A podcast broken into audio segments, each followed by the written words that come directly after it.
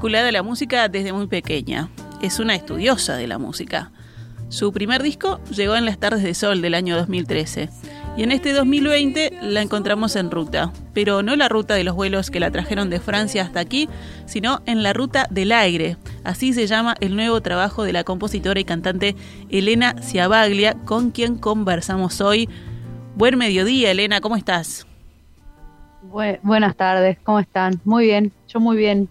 Bueno, un gusto recibirte aquí en, en la conversación.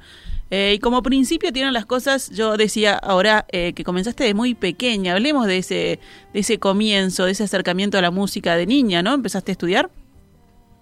Sí, empecé a estudiar de niña, pero también eh, como que, no sé si existe es lo que voy a decir, pero como que yo tengo el recuerdo de que era algo que me gustaba antes de empezar a, a estudiar música, ¿no? Me gustaba cantar, eh, como algo medio así como que, que me pasó siempre, ¿no? Este, de hecho... ¿Qué se escuchaba en tu casa? Ah, en mi casa se escuchaba medio que de todo. nadie era músico, ni mm, pero sí se escuchaba mucha música. Se escuchaba, por ejemplo, mi padre escuchaba mucha música en inglés, este, rock, este, yo qué sé, no sé, Bob Dylan un montón. Eh, yo qué sé, James Taylor, los Rolling Stones, Bob Marley, yo qué sé, de todo. Eh, mi madre escuchaba más, más tango o, música uruguaya, este, yo qué sé, por ejemplo, escuché en mi casa por primera vez Fernando Cabrera o, se escuchaba Laura Canoura o se escuchaba, también tenía el disco de, de Mariana y Osvaldo, va, el cassette, ¿no? no había disco. Eh, tenía el cassette y lo, bueno, así, se escuchaba como, como mucha música que estaba ahí en la vuelta, pero no era que, que nadie, eso, eh, no tenía un, padre músico, como tengo muchos amigos que sí, viste, que... Claro. Que, que tienen ahí la familia que, que lo lleva por, por ese camino, ¿no? Que claro, era como una banda sonora que había bastante presente, o íbamos, o íbamos a toques también algunas veces, este, a ver música en vivo, como, bueno, interesados por la música bastante y se escuchaba mucha música. Entonces, bueno, era un poco eso. ¿Y a los siete años empezaste a estudiar? Empecé, sí, viste que la, escuela de primaria, no sé cómo es ahora, pero la escuela de música de primaria, eh, hay muy pocos lugares para los niños, eh, no, no pueden ir todos. Y, y bueno, yo estaba súper, súper entusiasmada con entrar al coro de la escuela, en realidad. Lo que, todos que hicimos, la voz A y la voz B del coro. Exacto, y sabes que no, no quedé, no, sé por qué tenía así como una súper amiga que iba y yo no sé por qué, no sé si era que no me seleccionaron, no me acuerdo bien por qué no podía ir, pero después que, eh, o sea, dentro de, algunos que, que eligieron porque eran, no sé, si tenían las mejores notas o algo así, salí sorteada a su vez para ir a la escuela de, de música, porque había tres lugares o algo así, o cinco, no me acuerdo, eran pocos los lugares. Y ahí empecé a ir, eh, o sea, contra horario a estudiar a la escuela Virgilio Scarabelli, a la del centro. Y, nada, era complicado porque era súper estricto y, y, bueno, yo no tenía piano tampoco. Eh, entonces, estudiar piano era complicado y, y por eso era como, siempre fue como muy, muy estricta. O sea, el recuerdo que yo tengo de la escuela, ¿no? era eso y bueno, me gustaba mucho el coro más que nada, lo que más me gustaba era el coro, era cuando empecé a ir al coro que era como más tarde, eso sí, como que ahí encontré como en el canto coral como algo como que, me hacía muy bien, era como lo que más me gustaba, ¿no? Pero ese, ese primer acercamiento a la academia igual no, no te alejó, más allá de que era estricto y, y como duro así, este, no te alejó porque después seguiste, seguiste estudiando. Sí, sí, la verdad que sí. Siempre tuve una relación como de, de media contradictoria con la academia, pero siempre resisto y sigo, sigo intentándolo. Este, sí, de hecho ahora sigo estudiando todavía. Exacto. la, em, música y, el estudio te han llevado a diferentes países, ¿no? ¿Dónde has estado, aparte de Uruguay, obviamente? Bueno, estuve, el primer lugar al que, al que intenté como, como empezar a irme, simplemente por intereses musicales, fue a Brasil, este, que empecé yendo a unas oficinas de verano eh, en Curitiba. Después eh, me gané el FEFCA, eh, la primera vez que lo gané, me fui a Río de Janeiro casi un año y estuve estudiando en una escuela que, Eso fue que era canto lo que estudiaba. que Contémosle a la gente qué es el FEFCA, para el que no sabe. El FEFCA, bueno, es una beca de, de apoyo a la formación artística que da el MEC. Este, bueno, los invito a todos a presentarse, está muy bueno. Y, y nada, es un gran apoyo porque es una plata que te, que te ayuda para pagar, para pagar cursos o, o estudios particulares con alguna gente, o si es en la escuela pública, eh, un pasaje, o bueno, en fin, te ayuda en la formación. Ahí está, y ahí llegaste a, Brasil, a Curitiba, me decías, un universo distinto. Sí, ahí en realidad eh, yo pedí plata del FEFCA para ir a Río de Janeiro, este, que ya había estado y, bueno, y ahí conocí todo un universo eh, que realmente creo que fue muy importante para mí. Este, eh, y nada, también, también a nivel vocal, ¿no? O sea, descubrí un montón de cosas y fue, fue muy importante todo, todo ese año que estuve ahí eh, estudiando, porque era como muy personalizado, era una, un lugar donde tenía como varios, varios docentes que me daban clases particulares y como bueno, hice como, estuvo bien interesante ese tiempo. Y bueno, además estuviste por Argentina y de hecho estuviste y estuviste hasta hace muy poquito en Francia, ¿no? Sí, sí, bueno, después eh, seguí yendo a Argentina, hice un curso de didáctica, eh, me vinculé también con bastantes eh, fonoaudiólogos porque empecé como, me empezó a interesar y me di cuenta que necesitaba como vincularme con la salud vocal, este y bueno, entonces eso me hizo viajar a Argentina, después hice un curso de didáctica con Marcela Pietrokowski, entré a la escuela de Avellaneda de música popular para empezar a estudiar y, empecé a cursar, pero bueno, después, este, nada, eso me implicaba irme a vivir a Buenos Aires y no me dieron muchas ganas, no, como que no era el momento y al final no me fui. Y al año siguiente, este, sí, eh, di una prueba de admisión para, para entrar a una escuela de jazz en Francia y quedé seleccionada y a su vez ahí me volvieron a dar el FEFCA para ir a esa escuela de jazz. buenísimo. Entonces fue buenísimo, sí, porque yo di la prueba sin saber si iba a poder ir en realidad y, y cuando me dieron cuando me dieron el FEFCA fue como que tenía que ir y así que bueno después y después sí entré a otra formación después de la escuela de jazz que hice un año que fue lo que me financiaba el FEFCA eh, estuve ese año y después entré a la, universidad pública, que es donde estoy ahora haciendo eh, un máster que se llama eh, Máster de Creación Sonora, algo así, sería es, es en francés el nombre, pero bueno. Y, y, cómo, cómo estás viviendo ahora en Francia? Primero, no quisiste ir a Buenos Aires y mira, el, el, el destino te llevó bastante más lejos, hablando otro idioma. este ¿Cómo, cómo es la experiencia allí? Bueno, eh, Nada, ahora eh, nos vinimos por unos cuantos meses porque, bueno, ya está bastante complicado. Claro. Se, sabe bastante.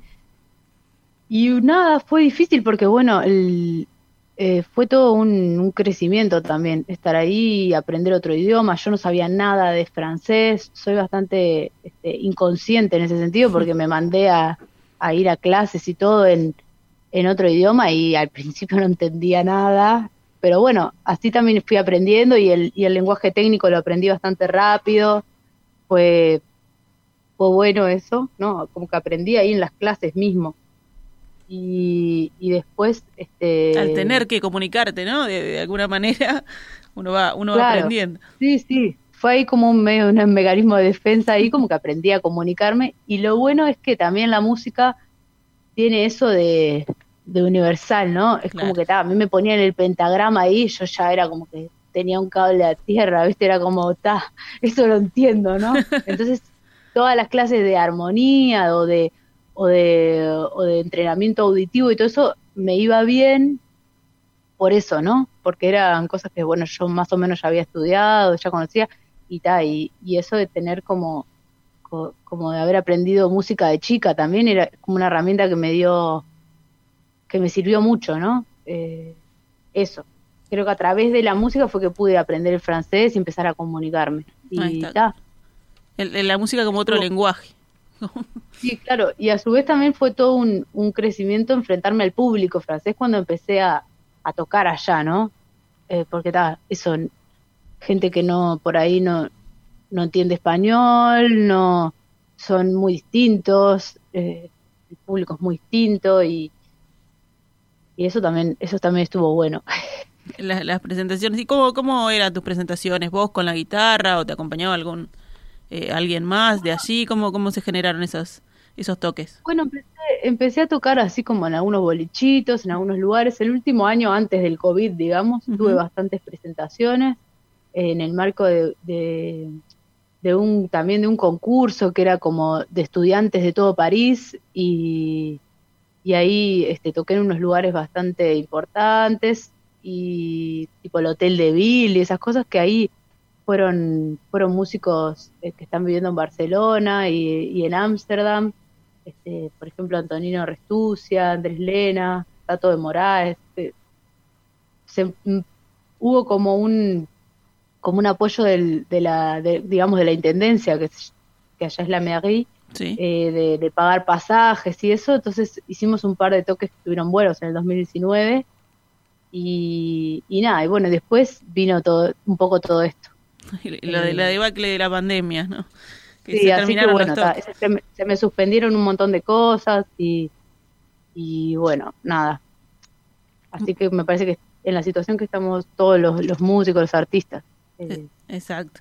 Y bueno, y si venimos a, el disco, hoy es un día especial, ¿no? Porque es el, lanzamiento en todas las plataformas digitales de este segundo trabajo, Ruta del Aire. Sí, sí, sí, sí. Eh, este, nada, dale. No, no, te cuento que cuando yo lo escuché, eh, que vas como por, por, distintos géneros, ¿no? A través de la canción, pero lo que me generó a mí, por lo menos, es como mucha mucha paz, tranquilidad, como un ambiente cómodo, ¿no? Eh, hay un concepto detrás de este disco, porque el paseo a mí se me hizo muy fácil, digamos, de una de un tema a otro. Mira, este y bueno, no, creo que este son temas, todos los temas de este disco son temas como que han, han sido compuestos un poco en ruta, ¿no? de ahí la eh, ruta del aire. sí, esto, estos últimos tiempos han sido tiempos como de eso, de mucho movimiento para mí, ¿no? He estado viajando para todos lados sin estar mucho en un lugar, este, siempre, no sé, hay un tema que me parece muy significativo, el disco que es el último, que es el llamado, que, que, bueno, lo que lo compuse en Francia, que, que, nada, que habla todo de una sensación, de, de estar como, de sentirse en un lugar y estar en otro, de, de perder un poco como la noción del tiempo y el espacio y, y de, por ejemplo, de escuchar los tambores, ¿no? Andar y que no estén, ¿no? Es como, y un poco me parece que todo el disco se maneja un poco en esa sensación, porque incluso el, el tema que, que se llama Humaitá, que está compuesto también en Brasil, también habla un poco de eso, ¿no? Entonces, eh, creo que no fue muy, muy conscientemente, pero quedaron algunos temas afuera del disco que, que no, no entraban mucho con esta, con esta sonoridad y con esta idea, entonces creo que medio espontáneamente, hacia algo como orgánico, eh, fue cantando que quedaran estos temas que son como que tienen como que tienen una sonoridad este, común, ¿no? Y como sí, capaz que un sentimiento, así como eso que vos decís, que bueno, creo que es un poco eso. Está. Además hay, hay temas en, en portugués, en inglés, eh, pasás por, por distintos idiomas. No te animaste en francés. No, no, el francés todavía me cuesta porque es como re duro, no me siento muy cómoda cantando en francés todavía. Este, el tema, el tema en portugués es, en realidad es en portuñol, ¿viste? Y está compuesto por mí y es como que tiene hasta errores, pero bueno, a mí me, gustó un poco jugar con eso. No errores, pero sí es como, está hablado como muy, eh, es un lenguaje muy coloquial, o sea, no, no es que sea un tema eh, escrito en portugués, sino que es eso, habla un poco de esa sensación de, viste, de, de estar intentando armar una frase en un, en un idioma y ese esfuerzo que, que tienes que hacer cuando no es tu lengua y como esa confusión que se genera un poco. Este, y el tema en inglés sí es un tema que realmente me, gustó mucho y, y, empecé a cantar también en esa escuela de jazz y, y nada, y decidí también meterlo en el disco, que me parecía que, que bueno, que hablaba un poco de este proceso de estos años de, de recorrido por diferentes, este, diferentes estilos y diferentes músicas. ¿Y cómo es tu, tu proceso creativo? Por ejemplo, en estos, en estos temas eh, es de, son de distintas épocas, ¿no? Tuyas, este, distintas creaciones en distintos momentos, ¿no? ¿Sos, sos ordenada en el tema de sentarme para, para componer o, o se va generando? Este, mm, te, contesto primero una cosa y después sigo por otra. estos son temas más que nada eh, de hace unos años. Los temas más nuevos no, no los incluí en este disco. Entonces, sí. Eh, y, y, ahora te contesto lo del proceso. lo del proceso, este, mira, no soy bastante desordenada. Antes le dedicaba mucho tiempo a esto, a componer y qué sé yo, y no era muy productiva. Este, y, nada, empiezo por ahí con una idea y la anoto y grabo un pedacito y después lo dejo ahí y se me ocurre otro pedazo de otra cosa y empiezo otra canción y la termino y me quedó un pedazo de, de algo para atrás y las voy retomando. Eh, creo que el momento en el que la termino, la termino, es cuando digo, ta, tengo como toda la música y, y empiezo a ajustar un poco la letra y decir, ta, porque a veces espontáneamente me salen cosas que después digo, pa, no, estas frases no me gustan, o... Pero muchas veces me sale en conjunto, ¿no? Digo, una melodía que tiene asociado una idea de texto, ¿se entiende? Un, Un, eh, un, sentimiento. Después sí, yo retoco, mm, me le dedico bastante tiempo a retocar las letras, o sea, y a, y a la poesía a que, a que, a que me guste, ¿no? Eh, no no es que escribo, tipo a veces me salen cosas como espontáneas que digo, pa, esto es como que ya lo escribí, esto ya, ya lo dije muchas veces, entonces intento buscarle la vuelta eh, a la letra por otro lado, o intento buscar una forma poética, o por ejemplo ahora escribí un tema en décimas, que, digo, me obligo a escribir eh, con otra forma para, para, salir un poco de, de, lo que a uno le sale como muy espontáneo, que a veces es la repetición de, de sí mismo, ¿no? Sí misma. Y también hay, hay alguna versión, vamos a escuchar un poquito y después charlamos sobre eso. Dale, dale.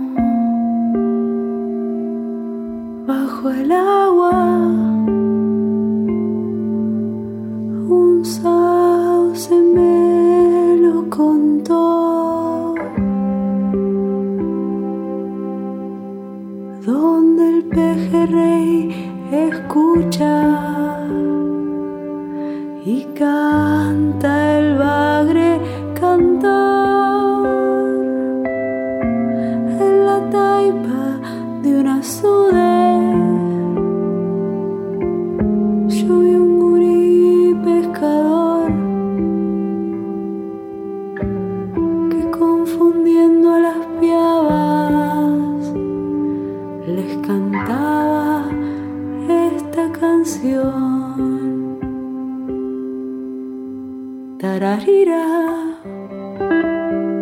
tararira, que arisca y sabia que estás, anzuelo que cae al agua, mojarra que te lleva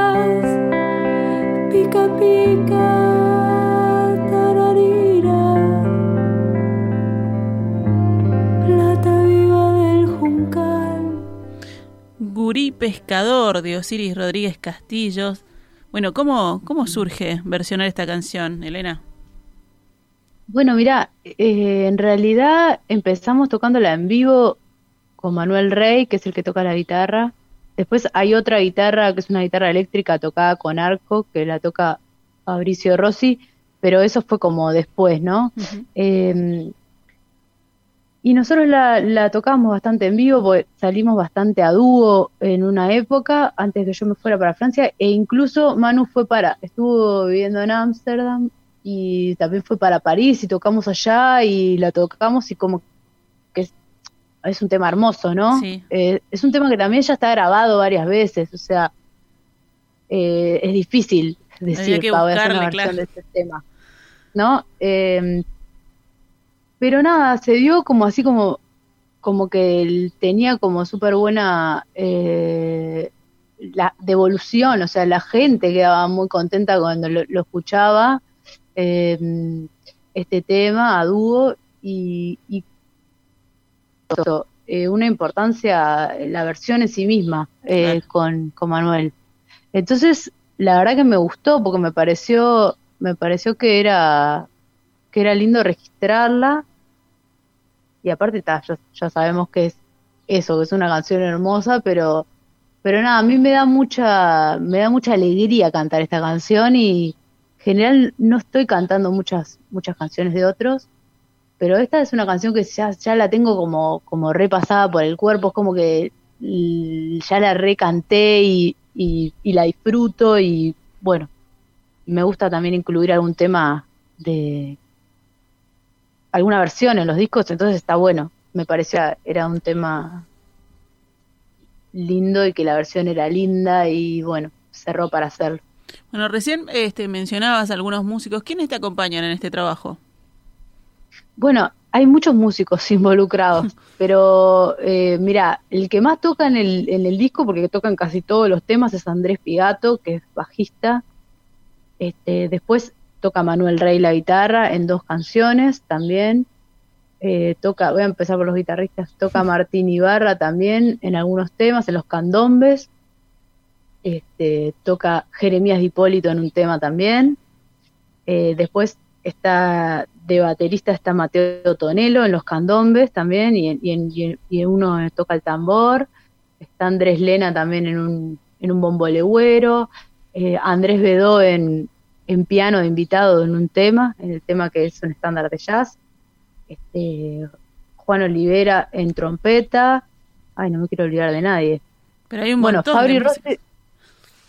Perdón. Que no, digo, acá hay un montón de músicos acompañándote. Hay un montón de músicos porque como que cada tema, viste que no se nota tanto que hay un cambio de, instru- de instrumentista constante. Ah, Hernán Peirú en, en el Rodes, que es el tema este que está en Portuñol, el Chancho Peirú. Y, y a ver quién más. Creo que más o menos anda por ahí. Eh, Y con la producción de Fabricio Rossi, ¿no? Junto con Fabri Rossi, sí, él eh, hizo algún, o sea, por eso te digo que esta guitarra la agregó después, como en un momento que decíamos, bueno, le, capaz que le falta algo al tema, qué sé yo, y la agregó él, la guitarra con arco en este tema, que para mí quedó genial. Eh, también agregó algunos coros, entonces él hizo como la mezcla del máster y también la producción un poco, porque eso fue como como opinando eh, a nivel sonoro y estuvo en las grabaciones y, y nada, dio como su opinión y la verdad que estuvo bueno. Eh, eh, me parece que esos son los... Y bueno, yo, yo en este disco no toqué, eh, no toqué ningún instrumento. Te solo solo solo está mi y, la voz. y la producción, digamos, ¿no? Porque, porque fui también la que fui tomando muchas decisiones y, y eligiendo un poco cómo, cómo eran los arreglos y sacando y poniendo cosas y viendo cómo... eh, nada, eso. Elena, eh, decíamos, hoy, a partir de hoy, ya lo pueden encontrar a Ruta del Aire en, eh, en todas las plataformas digitales, pero también va a tener su presentación oficial, ¿verdad? Sí, sí, el- tenemos fecha para el, para el 10 de marzo en la. Zabala Muniz, eh, que obviamente yo espero y deseo que se haga. Este, esa sería la presentación oficial de Ruta del Aire. Ahí está. Y bueno, que supongo que si todo va bien, las entradas estarán en venta en poco tiempo para, para la 10 de marzo. presentación. Y, y bueno, nada, yo estoy re contenta porque me, encanta la idea de tocar en la Zabala Muniz y de presentar ahí el disco. Este, probablemente la presentación del disco no sea tal cual el, el disco, porque bueno, eso, grabaron muchos músicos y me parece que voy a armar una banda eh, como más compacta que toquemos todos los temas este, y un poco va a tener otro aire quizás, ¿no? Porque viste que cada, cada instrumentista también reversiona. Claro, tiene lo suyo, le pone su sello. Claro, claro, sí, por eso me parece también tan rico el tema de que haya tocado tanta gente, porque es como que cada, si te pones a escuchar ahí eh, y pones la oreja, eh, cada tema tiene su, su, su qué sé yo, porque tiene, tiene diferentes manos, ¿no? Este, y nada, la presentación eso, 10 de marzo, Zabala Muniz, 20 horas. Eh, ¿Va a estar Andrés Bedó también, en el, el 10? Sí, va a estar Andrés Bedó, ya hablé con él y si, si es que es que todo sale bien, va a estar de invitado Andrés también, quizás tocando este jazz y algún tema más. Eh, Andrés Bedó fue, la verdad, que un profesor muy importante para mí, profesor de piano, pero a su vez, este, eso, me ha mostrado mucha música, me, como que me lanzó en, en pila de escuchas y cosas así, así que para mí siempre es un honor compartir distancias de grabación o de, o de, o de concierto con él. Y después tengo otra invitación para hacerles, que es el 25 de marzo, que tengo eh, una fecha en la trastienda, eh, en la cual voy a hacer un espectáculo un poquito diferente, quizás, y, tengo el honor de tener al gran invitado Leo Maslía. Y bueno. Buenísimo, Elena. Realmente, bueno, dos fechas que, que van a quedar ahí agendadas. Seguramente hablemos contigo más sobre, sobre la fecha. Este 10 de marzo, presentación oficial de Ruta del Aire y el 25 en la trastienda también, eh, Elena, con un show un poco más distinto. Así que tenés para ensayar bastante de acá a marzo. Sí, sí. Sí, tenemos bastante para ensayar, la verdad que sí. Elena, un, un gustazo haberte recibido en la conversación este, y, seguimos en contacto. Mucha suerte, mucho éxito con este Ruta del Aire, este, que te lleve por, otras rutas. Dale, muchas gracias. Hasta pronto y gracias de verdad. Chao.